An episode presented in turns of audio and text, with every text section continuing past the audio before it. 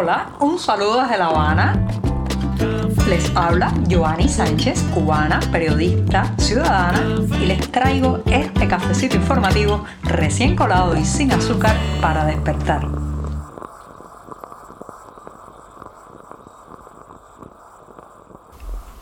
La jornada ha amanecido soleada, pero con algo de brisa aquí en la capital cubana. Un día que empezaré hablando de las claves para entender la próxima visita del presidente mexicano López Obrador a la isla. Pero claro está, antes de decirles los titulares de este 5 de mayo de 2022, voy a pasar a servirme el cafecito informativo de esta jornada. Así que lo pongo en la taza, que está muy caliente, y ahora sí les voy a comentar los temas principales. En un principio intentaré desmenuzar las claves de la visita de Andrés Manuel López Obrador aquí a esta isla.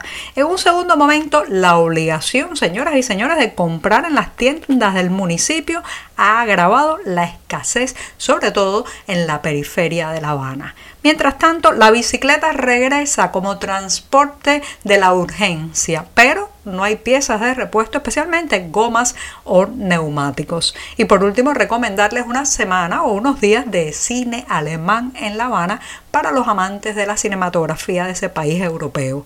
Dicho esto, servido el café y presentados los titulares, este programa de jueves, mi día preferido, ya puede comenzar.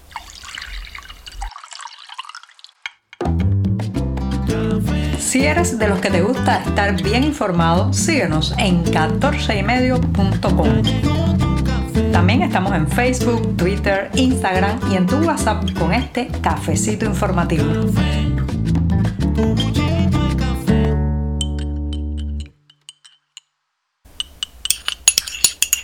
El café de jueves lo disfruto doblemente. Ya saben que es mi día preferido de la semana, así que me voy a dar un sorbito largo, bien largo. Después de este buchito amargo, pero siempre, siempre necesario, paso con la cuestión que será la primera de este programa y que les anuncié al inicio y tiene que ver con la visita que en breve se, se espera que para el próximo 7 de mayo comience la visita oficial de Andrés Manuel López Obrador, el presidente de México, a esta isla. Es una gira que ha hecho por parte de Centroamérica y el Caribe y llega a Cuba en un momento que quiero comentarles para entender las claves de esta, de esta visita de AMLO, como también se le conoce por las siglas de su nombre en México. Bueno, pues López Obrador llega en un momento en que la crisis, el éxodo, la isla en fuga, está ya en unos números y en unas cifras realmente impresionantes. Se calcula que son las cifras más altas de migración o de éxodo desde la isla de eh, más de cuatro décadas y esto pues claro está eh, despierta las alarmas en todos los países que componen la ruta, especialmente en México, que es el lugar donde se reúnen cientos, miles de cubanos para intentar eh, pues acceder a la frontera sur de Estados Unidos. Pero también López Obrador, señoras y señores, además de venir a hablar probablemente de migración y pues tocar el tema de los cubanos que están atravesando territorio mexicano, creo que llega en un momento muy desafortunado para esta visita porque es el primer mandatario de este nivel que llega a la isla a hacerse la foto de familia con el impresentable Miguel Díaz Canel después que éste dijera aquella frase tremenda de dar la orden de combate el 11 de julio de 2021 que desencadenó la represión contra las protestas populares históricas que vivimos en este país. Recuerden que después de esa frase, después de lanzar sus tropas a la calle, se dieron las escenas más dramáticas y violentas que hemos visto en muchas décadas aquí en la isla. Lo cierto es que López Obrador viene a eh, pues estrechar la mano de un dictador, de un hombre que se ha quedado en solitario diplomáticamente en los últimos meses, reitero, debido a la pandemia, pero también al aislamiento diplomático de La Habana. Apenas han llegado funcionarios de alto nivel de otros países y se han llegado mandatarios, ninguno, ninguno de la importancia de un presidente mexicano, por, ya saben, que es un país clave en las relaciones eh, diplomáticas de este continente, la inversión y también la relación estrecha e histórica que guarda con la isla. Entonces, López Obrador viene a intentar sacar de ese ostracismo, de ese aislamiento en que ha puesto la comunidad internacional a Díaz Canel y al régimen castrista en general, eh, viene a intentar sacarlo, a intentar devolverlo a esa vida pública, a esa vida continental. No creo que lo logre porque la mácula, eh, el historial represivo es bastante abultado. Por tanto, en lo personal creo que esta es una visita que tendrá un enorme costo político para López Obrador, que vendrá probablemente también con los bolsillos bien abiertos. Eh, será un peligro porque ya saben, este es un régimen garrapata que apenas produce desde el punto de vista económico, pero que es muy dado a chupar los recursos de otras naciones. Recuerden lo que ha ocurrido, eh, la triste historia que ha ocurrido con Venezuela, que La Habana pues prácticamente ha succionado buena parte de las riquezas de ese país. Bueno, pues parece ser que la próxima víctima en ese sentido es México, sobre todo por la tendencia de López Obrador a establecer acuerdos, contratos, intercambios donde la parte más favorecida es la parte cubana o al menos el régimen cubano. ¿Qué se hace con esos recursos? ¿No cree usted que van a estar destinados a comprar leche en polvo para los niños en Cuba? Muy probablemente parte de ellos vayan también a pertrechar los cuerpos represivos. Así que viene con los bolsillos abiertos y los oídos tapados. Los oídos tapados porque no querrá escuchar la otra parte, la de las víctimas, la de la represión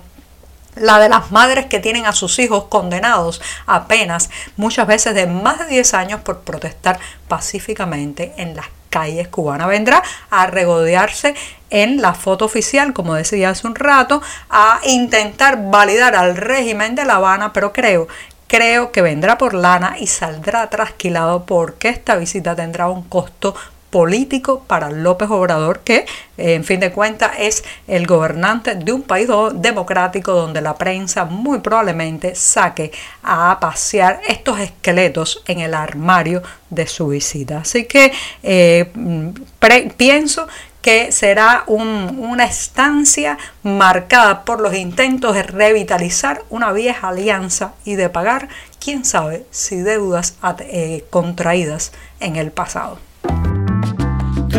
Estamos contigo de lunes a viernes a media mañana cuando el café se disfruta mejor.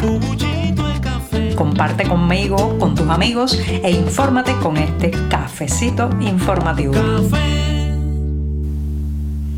Los sesudos funcionarios que gestionan el comercio estatal en La Habana lo han vuelto a hacer. Sí, hace unas semanas pues ordenaron que se implementara nuevamente la venta de productos básicos, fundamentalmente alimentos en las tiendas estatales, solo en los municipios donde residen los consumidores o los clientes. De manera que la gente se ve obligada a ir solamente a ese comercio o tienda de barrio que está en su municipio porque no puede adquirir productos en otros lugares que estén ya fuera de las fronteras donde vive. Esto, señoras y señores, es un caos porque todo el mundo sabe que los municipios que tienen más proporción de comercios y tiendas son Centro Habana, La Habana Vieja y el municipio Plaza y quizás también Playa. Sin embargo, en otros lugares, en otras zonas de la ciudad, hay muy pocos comercios que entonces están repletos de hambrientos consumidores que no logran alcanzar ni un paquete de pollo congelado,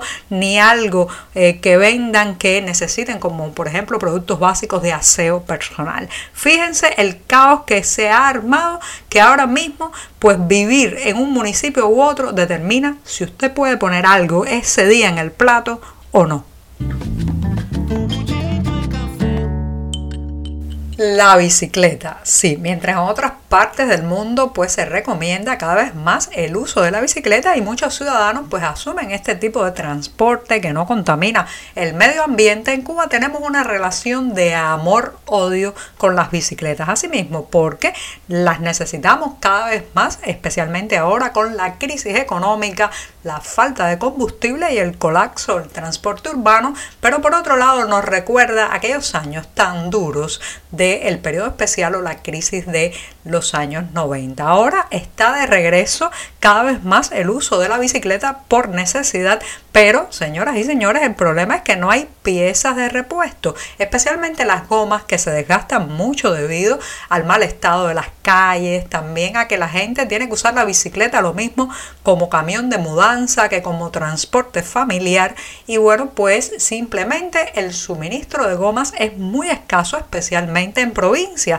que es donde más se necesita la bicicleta porque el transporte en, las en los pequeños pueblos, en las comunidades y en las ciudades de provincia es prácticamente inexistente muchos días a la semana. Así que las bicicletas regresan, pero piezas de repuesto, parqueo, incluso centros para repararlas escasean. Las gomas, ya saben, pónganse las manos en la cabeza porque en provincia por una goma de bicicleta se puede pagar hasta 4 mil pesos ahora mismo, el salario de todo un mes de un trabajador cubano. Y me despido en este jueves con una recomendación cinematográfica. Sí, desde el pasado 4 de mayo y hasta el próximo día 15, aquí en La Habana, específicamente en el cine 23 y 12, a partir de las 5 de la tarde, está teniendo lugar una semana de cine alemán. Como escuchan, una muestra dedicada a la producción cinematográfica de ese país europeo que incluye 7 filmes. De ellos, 5 son de estreno en Cuba y hay títulos como Guerra de Mentiras los pececitos y especialmente les recomiendo el filme Ondina. Y con esta recomendación cinematográfica sí que me despido hasta mañana viernes que será el último programa de esta semana. Muchas gracias.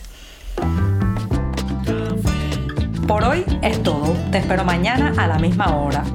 Síguenos en 14medio.com. También estamos en Facebook, Twitter, Instagram y en tu WhatsApp. No olvides, claro está, compartir nuestro cafecito informativo con tus amigos.